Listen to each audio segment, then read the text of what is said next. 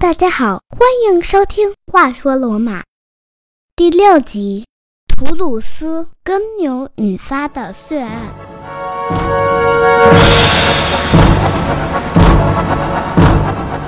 上集我们讲到了罗马的第二位国王努马在位四十三年，罗马城和平安定，人民生活丰足，罗马人又找回了他们应有的行为和美德。而努马死后，第三位国王图鲁斯继位，罗马立刻又重回战场。图鲁斯的全名是图鲁斯·赫提利乌斯，用英语说是 Tullus Hostilius。在节目中，我们就只叫他图鲁斯吧。这里我不得不先提一下他的姓氏 Hostilius，H O S T I L I U S。这是一个我们并不认识的拉丁语单词，而英语单词 hostile（h o s t i l e） 我们并不陌生，是敌人、敌对的意思。hostile 的源头正是图鲁斯的姓氏 Hostilius。在我们展开关于图鲁斯的故事前，我想先在这里插入一个简短的小典故，还记得吗？第三集我们说过。公元前七百五十二年，为了罗马人抢夺萨宾妇女一事，萨宾人进攻罗马。当时国王罗慕路斯组织了反击，可是他的反击并没有奏效，而是萨宾妇女站出来以柔克刚，平息了战争。萨宾人在抢夺妇女事件发生之后，回去摩拳擦掌，准备了将近一年，才来找罗马人报仇。发起进攻的当天，两支军队在罗马城门楼僵持不下。在和罗慕路斯一起并肩作战的罗马人中，有个勇士叫赫斯图斯·赫提利乌斯。战斗开始，他突然一只手高举着剑，尖叫着，疯狂地向萨宾军队跑去，自己单枪匹马，打响了头炮。他的战友们也立即加入。虽然这一壮举并没有直接赢得战斗的胜利，但也至少煞了萨宾人的锐气，换来了短暂的休战。而他自己却在这场伤亡并不惨重的战斗中牺牲了。第二天，国王罗慕路斯在战士面前亲自表扬了他的英勇行为。你们有没有发现，这个人和我们今天的主人公图鲁斯国王怎么是一个姓氏呢？这个勇士正是图鲁斯的祖父，可见强烈的战斗欲望真是在赫提利乌斯家族血脉相传。如果说罗慕路斯在执政后期成为了一个滥用权力的暴君，那么图鲁斯从始至终就是罗慕路斯的升级版。他与努马有着截然不同的秉性，又比图鲁斯本人更加好战善武。好大喜功，野心十足。现在我们先来看一看上一集的拉丁语单词。上集中我们提到的拉丁语单词是 turpis，t u r p i s，这个词是恶心、反胃的意思，也表示任何可能导致恶心和反胃的人或者事。本集要给大家介绍的拉丁语单词是 quo，q u o。给大家一点小提示，有没有听说过一部电影叫《Quo Vadis》？和我们这个词好像有点关系。在下一集节目中，我会详细解释这个词。感兴趣的朋友在收听本集播客的同时，可以在我的微信公众号“话说罗马”中查阅到这个词的含义，还有很多和节目相关的资料。你只需要在微信中搜索公众号“话说罗马”，点击关注。请记住，只需输入中文“话说罗马”四个字就能找到我，或者登录我的网站三 w 点话说罗马点 com。我再重复一遍，三 w 点话说罗马的全拼点 com。我们接着回来讲故事。要我说，这些罗马人也真是疯了，安居乐业的日子不过，非要打得鸡飞狗跳才行。上一集讲的第二位国王努马，像打疫苗一样，把对神灵的畏惧注入罗马人民，不论是平民还是士兵，一律接种，效果显然不错。难道努马死后，这疫苗就失效了吗？这种精神控制只能是使人民不敢胡作非为，或者说是害怕违背道德，受到惩罚，遭到报应，并没有从骨子里改变罗马人好战的本性。这种畏惧也只能说是表面功夫。努马的这种控制，是不是简直像极了我们现在的摄像头效应？学校、医院、银行、马路，到处都有监控摄像头。监控人们的行为，必要时作为证据。人们都习惯了，在闯红灯或者超速的时候，先看一看有没有摄像头，没有便肆无忌惮横冲直撞，好像摄像头要比交通意外更可怕。这可能就是人的劣根性吧，非要害怕被惩罚、被别人监督着，才能做出正确的事。不知道从什么时候起。大家心照不宣地认为，没被别人看见就等于没发生。乱扔垃圾、随地吐痰，很多不道德的行为根源莫过于此。许多著名的演讲者都曾引用过这样一句话：“Integrity is doing the right thing even if nobody is watching。”真正的正直、诚实，就是即使没人看见，也要做正确的事。这是我自己的座右铭，也是我教育孩子的中心思想。如果每个人都能从我做起，我们的社会、地球一定会变得更好。好了，言归正传，来说罗马的第三位国王图鲁斯。罗马王政时期，只有这位国王能让历史学家和众多怀疑论者争论不休，因为在他长达三十余年的执政期间。只有两个重大事件还算是不会引起什么分歧：一是一场惨烈的决斗，二是阿巴隆加城的毁灭。传说阿巴隆加的灾难是由几头耕牛引发的。约在公元前六百六十八年，一些罗马农民与阿尔巴农民互相在对方的领地上劫掠财物。阿巴隆加位于阿尔巴山脚下，阿尔布拉河畔。阿尔巴人就是生活在这里的一个部落。难以相信，罗马和阿巴隆加这样两个规模的城镇，为了这一点小小的纠纷，居然能打起来。无非是一方想利用这一点小事挑衅，来发动战争罢了。当时罗马的规模有多大呢？人口方面，国王在做人口统计的时候，妇女和奴隶是不被统计在内的。所以，除去妇女和奴隶，约有三万人口。直到数十年后，国王在人口普查中才加上妇女和奴隶的人数。图鲁斯先小题大做，嚷嚷着阿尔巴人抢了罗马农民的东西，派人到阿巴隆家兴师问罪，要求当地的阿尔巴人归还牲畜和财物。阿尔巴人也不甘示弱，以牙还牙。随即派人到罗马城，要罗马人还回抢走的耕牛。此时，图鲁斯借题发挥，正式对阿巴隆加城宣战，率步兵向阿尔巴山进发，要打回罗马人的老家去。从某种意义上讲，这是一场内战，一场父母与子女间的战争。劳伦图姆人源自特洛伊，阿尔巴人来自劳伦图姆，而罗马人的血统。则继承自阿尔巴王族，宣战就宣战吧。图鲁斯还非要摆出一副被逼无奈的模样，都怪阿尔巴人欺人太甚，才不得已去打仗，好像他自己多么热爱和平一样。历史上战争无数，伪装自己被迫卷入战争，我认为是人类历史上第二个最古老的把戏。不说你也能猜到。被利用的最频繁、最古老的战争把戏是什么？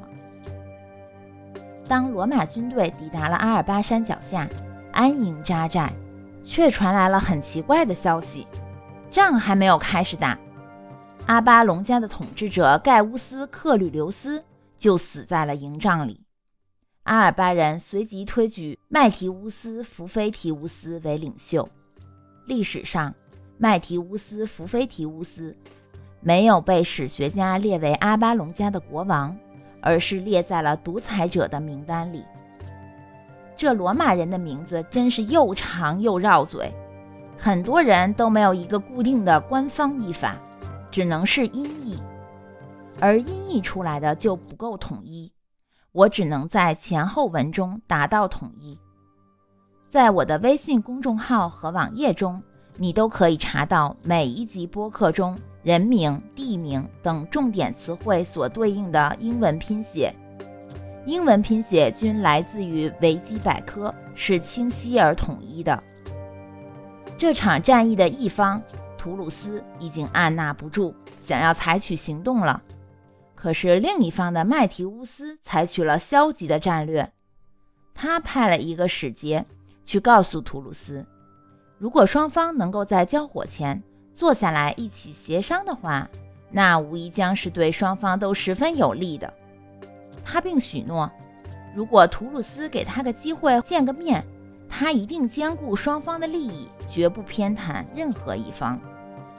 但是，如果坚持要大规模交战，不管哪一方获胜，这胜利将会带来更大的牺牲，因为在不远处的伊特鲁里亚人早就虎视眈眈，等着随时扑上来吞噬这边的交战双方，坐收渔翁之利。好战的图鲁斯有着必胜的信心，他宁愿以武力解决问题。但是麦提乌斯的这些建议倒是也没有让他感到反感。综合了一下双方的意愿，开战已是不可避免的。与其大动干戈，不如来个决斗，一决胜负。巧的是，双方的军队里都各有一组三胞胎兄弟，他们在年纪。力量方面不相上下，所以就准备来个三对三决斗。罗马是赫拉提乌斯家族的三兄弟，阿巴隆加是库里亚提乌斯家族的三兄弟。决战前，都告诉自己一方的勇士，面对武器庄严宣誓，他们将为国家的荣誉而战，要用手中的武器去捍卫它。罗马和阿巴隆加约定。决战获胜者所代表的一方将会独享统治权。法国著名画家雅克·路易·大卫以历史英雄人物为题材，在1784年创作了著名的油画《赫拉提乌斯兄弟之事》。你可以在我的微信公众号和网页中看到这幅油画的图片和详细介绍。在这里，我只想占用你一分钟的时间。说说我个人的几点赏析，可以对应图片来看。一，如果沿着地板上的瓷砖的线条做一个三维的立体延长线，你会看到延长线的交汇处正是和父亲高举着剑的左手相吻合。二，在画面前景的年轻人显然要比其他两个兄弟的颜色更鲜明、更生动。他就将是那个在决斗中幸存下来的人。三，在画面的右下角是三位勇士的母亲、妻儿和姐妹。最右侧的女孩在绝望地哭泣，她的名字叫卡米拉，是三勇士的妹妹。此时她的心情最为复杂，因为她已经和对方三勇士中的一个订婚，所以这场决斗，不论哪方获胜。对他来说都是悲剧，他将或是失去手足兄弟，或是失去爱人。画家采用了多侧面解释人物心理状态的手法，使这幕悲壮的戏剧场面具有丰富的可读性。决战是短暂的、血腥的，一上来，罗马的赫拉提乌斯家族的两位勇士就牺牲了。对方的库里亚提乌斯三兄弟全部负了伤，三个负伤的阿尔巴人和一个孤军作战的罗马人。阿尔巴人已经迫不及待地欢呼起来，想要庆祝胜利了。罗马士兵感到无比沮丧，简直不敢相信眼前这一幕。唯一幸存的罗马勇士普布利乌斯·赫拉提乌斯，他站在那儿。对面站着三个阿尔巴人，他心里暗想：自己单枪匹马，要是他们三个一起上，肯定不是对手；但是，一对一的话，他就没问题。因为他自己没有受伤。借着地势，他开始飞奔，加速跑向附近的一座山。由于对手三个人受伤程度不同，他们的追赶速度也各有快慢。他自己跑得最快，三个人在追赶他的时候就拉开了距离。当他意识到速度最快的一个已经离他不远的时候，普布利乌斯猛然转身，一剑杀死了第一个对手。几步之遥的第二个追上来的阿尔巴人也难逃一死。罗马人目睹了这一突如其来的反转后，情不自禁地爆发出阵阵欢呼，为赫拉提乌斯鼓掌助威。连杀两人之后，他跑下山，冲向最后一个阿尔巴勇士。阿尔巴兄弟中的最后这一个，亲眼看见自己两兄弟惨死，信念上已受到重挫，加上本来就受伤，又跑得精疲力尽，几乎无力抵抗。在他已经几乎无法支撑自己铠甲重量的时候，一把利剑直刺入喉，他直挺挺地倒了下去。普布利乌斯拿走了阿尔巴兄弟的宝剑作为战利品。阿尔巴人曾是那样接近胜利，却在瞬间一败涂地。新上任的麦提乌斯带领士兵撤退，同时他也意识到，这场失败不仅仅意味着阿巴隆加城的沦陷，也意味着他自己算是永远的失去了王位。这职业生涯也太短了。换作是我，简直也要郁闷死了。刚刚被士兵推选为王，自己设计的游戏规则，结果在家门口被杀了个片甲不留。两天之后，阿巴隆加城不得不正式遵守图鲁斯决战前提出的条约，接受失败。条约规定，每年阿巴隆加要向罗马派送一定数量的青壮年，接受罗马军事训练。代表罗马参战，战争多指代表罗马对抗伊特鲁里亚人的战争。这条约倒也没欺负阿巴隆加，图鲁斯只是希望两座城市合力对外。其实，如果阿巴隆加自己不节外生枝，也就不至于日后被焚烧了。节外生枝，说的正是刚刚结束职业生涯的麦提乌斯，他觉得自己实在是名誉扫地。于是暗下决心，要赶快做点什么来挽回面子。他暗地里和本想坐收渔利的伊特鲁里亚人勾结，积极煽动近邻城邦发动战争，声称自己和罗马人结盟只是迫不得已，面和心不和，内心其实是想要反抗背叛罗马人的。很快，他的煽动就起作用了。罗马的一个殖民地菲德纳城的居民与维埃人结盟，扛起武器向罗马宣战。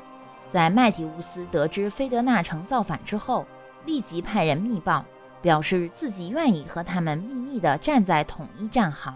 毫不知情的图鲁斯将麦提乌斯和他的军队从阿巴隆加招来，一起向敌人进发。他带领罗马军队对付维埃的伊特鲁里亚人。命令麦提乌斯带领阿尔巴军队去迎战菲德纳人。战况是这样的：两条大一点的鱼在靠近河边一侧，图鲁斯把营帐驻扎在台伯河与阿尼奥河的汇流处。维埃人越过他们的营地，和菲德纳城之间的台伯河组成侧翼，从右边逼近河流，而那两小支在靠近山的一侧对阵。菲德纳人把阿尔巴人包围在左侧的山区中。麦提乌斯从骨子里就是个怂人，他没胆量坚守阵地，也不敢公然逃离战场。于是他让军队排成一排，鬼鬼祟祟溜进山，占据有利地势，居高望远，拖延时间。他盘算着自己谁也不加入，等着战斗结束再立刻投奔获胜的一方。当战斗的号角响起，罗马人发现他们自己已经完全暴露在敌人面前，而所谓的同盟军早就藏了起来。图鲁斯当机立断，骑着战马对着罗马军队大声呵斥道：“罗马人，我们没有必要大惊小怪。阿尔巴人听从命令包围了菲德纳人，正按计划从毫无防备的后方袭击了他们。他的声音非常大，故意让菲德纳人听清楚他说的每一个字。菲德纳人听了这些糊涂了。图鲁斯分分钟击溃了这些不知所措的菲德纳人。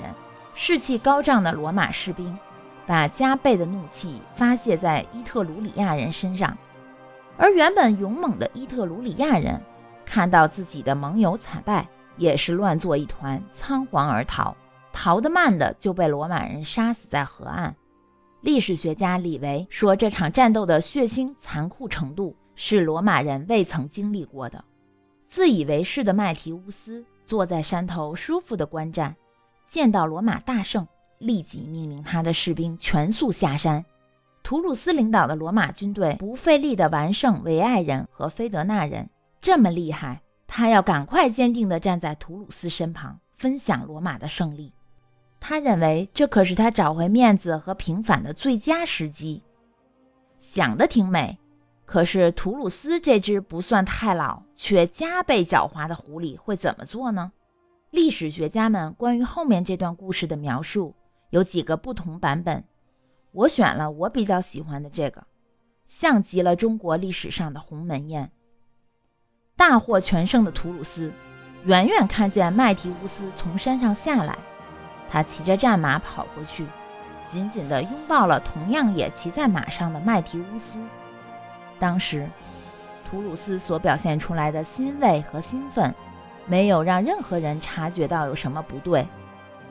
战斗结束的第二天，图鲁斯邀请所有阿巴隆加城的士兵和人民都来罗马一起欢庆战斗的胜利。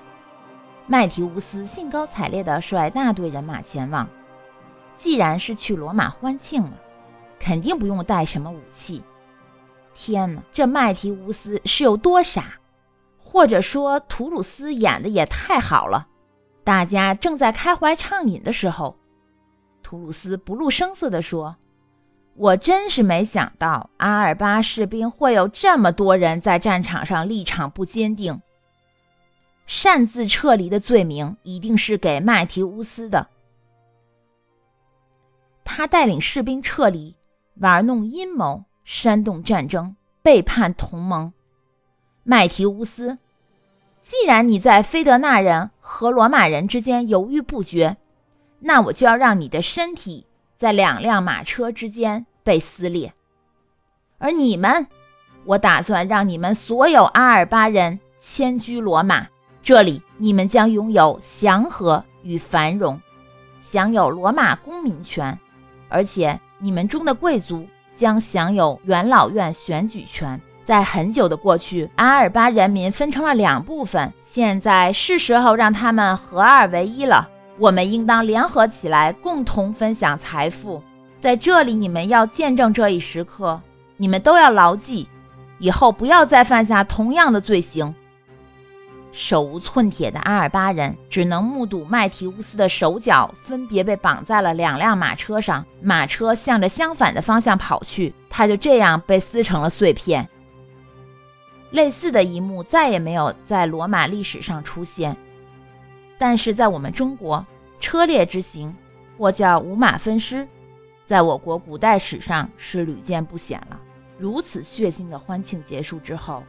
阿尔巴人真正的迁移就开始了，他们被迫离开了家园。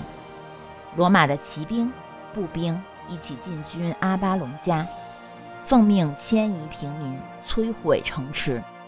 所有阿尔巴人离开之后，阿巴隆加的一切建筑被夷为平地。这座有着四百年历史的城市，顷刻间灰飞烟灭。唯独神庙在图鲁斯的嘱咐下才得以幸免。客观上看，这一迁移对罗马是人口的激增，新鲜的血液注入到罗马的大街小巷，注入到罗马军队。对阿尔巴人来说，他们在罗马开始了崭新的生活。国王图鲁斯兑现承诺，授予一些阿尔巴贵族进入元老院。和罗马人共同议事，并重建一座神庙，叫做库里亚赫斯提亚元老院。就是用自己的姓氏赫提利乌斯来命名的。这里作为元老们最初集会的场所。他还选出阿尔巴人组成骑兵和步兵队伍，和罗马军团一起并肩作战，公正平等地对待外来移民。其实，仅仅这一点，我们现在很多国家都是做不到的。听完了这么戏剧化的一幕，你还记不记得刚才决斗中那个最后幸免的罗马勇士？还有刚才我提到的那幅名画中哭得最为伤心的那个女孩？他们的命运在决斗之后会发生怎样的变化呢？想知道的朋友，请关注我的微信公众号“话说罗马”，或者在我的网页上分级介绍菜单里第六集的文章中，你将看到这幅世界名画中哥哥和妹妹的下场。在这里，我就不再花时间讲述了。阿尔巴人的迁入使罗马城人口激增，兵力也大大增加，好战的图鲁斯。又按捺不住了，向萨宾宣战。萨宾虽然努力去找近邻维埃城的伊特鲁里亚人作为外援，但也只是杯水车薪，形不成什么气候。图鲁斯先发制人，击败萨宾，同化了萨宾人。这样，罗马的兵力和人口再次增加，图鲁斯也受到了前所未有的尊敬。好景不长，没过多久，瘟疫就在罗马城爆发了。国王图鲁斯不会因为瘟疫而轻饶了老百姓，依然要求适龄的青壮年积极参战，还说什么武装起来更加有益健康。他自己虽然一直武装着，却在瘟疫中未能幸免。病倒后的图鲁斯开始沉迷于迷信之中。人们见到国王开始迷信了，本以为努马统治的和平时代就要回归，但完全不是那么回事儿。据说。在他生命的最后一年里，他找到了努马留下的关于朱庇特艾利修斯神的祭祀方法的手抄本儿。他照猫画虎，悄悄举行了秘密仪式，想挽回一点他一生中对神灵的摒弃，希望神灵能够原谅他的违背神的旨意，一生好战。结果他笨手笨脚，不仅祭拜神灵的步骤顺序不对。连火焰和祭祀用的牲畜都不配合，该点火的点不着，是因为牲畜浸在了太多的血水里，怎么点得着呢？哎，明明是想讨好神灵，结果弄巧成拙。看来这临时抱佛脚真是不行。之前我们说过，罗马王政时期的历史没有文字记载可以考证了，所以只能参考后人写的传说故事。现在我们说的比较多的是史学家李维，他写的罗马史流传千古，叫罗马史，实际上我们只能当故事来听。传说图鲁斯一生唯一一次祭祀仪式之后，主神朱庇特实在也是受够了他，勃然大怒，降雷电击中了图鲁斯的宫殿，劈死了他。又有史学家们猜测争论。他到底是怎么死的？是不是又是被元老院中一群不满的元老们联合杀害了？争论归争论，他的确切年龄都没有人知道，更不要说他死去的真相了。只知道在公元前六百四十二年，图鲁斯·赫提利乌斯死了。他统治了罗马三十二年。好了，说完了罗马的第三位国王，接下来的第四位国王是谁呢？他是努马庞培留斯的外孙安库斯马尔西乌斯。下一集我们就聊一聊安库斯。他建造了罗马的第一座港口奥斯提亚，从此为罗马打开国门，走向世界。罗马的两大支柱——宗教和战争，在安库斯的统治下，就像是一个罗马拱门建筑一样，拱门的两边在顶端完美交汇。他既没有像他的外祖父努马一样过度迷信、关门闭战，也没有像图鲁斯一样一味征战、摒弃神灵，而是在两者之间找到了平衡和融合。他是怎么做到的呢？更多的故事，敬请收听下一集，第七集：安库斯建造奥斯提亚。如果你对我所讲的故事感兴趣，更多内容可关注我的微信公众号“话说罗马”。感谢大家的收听，我们下集《话说罗马》再见。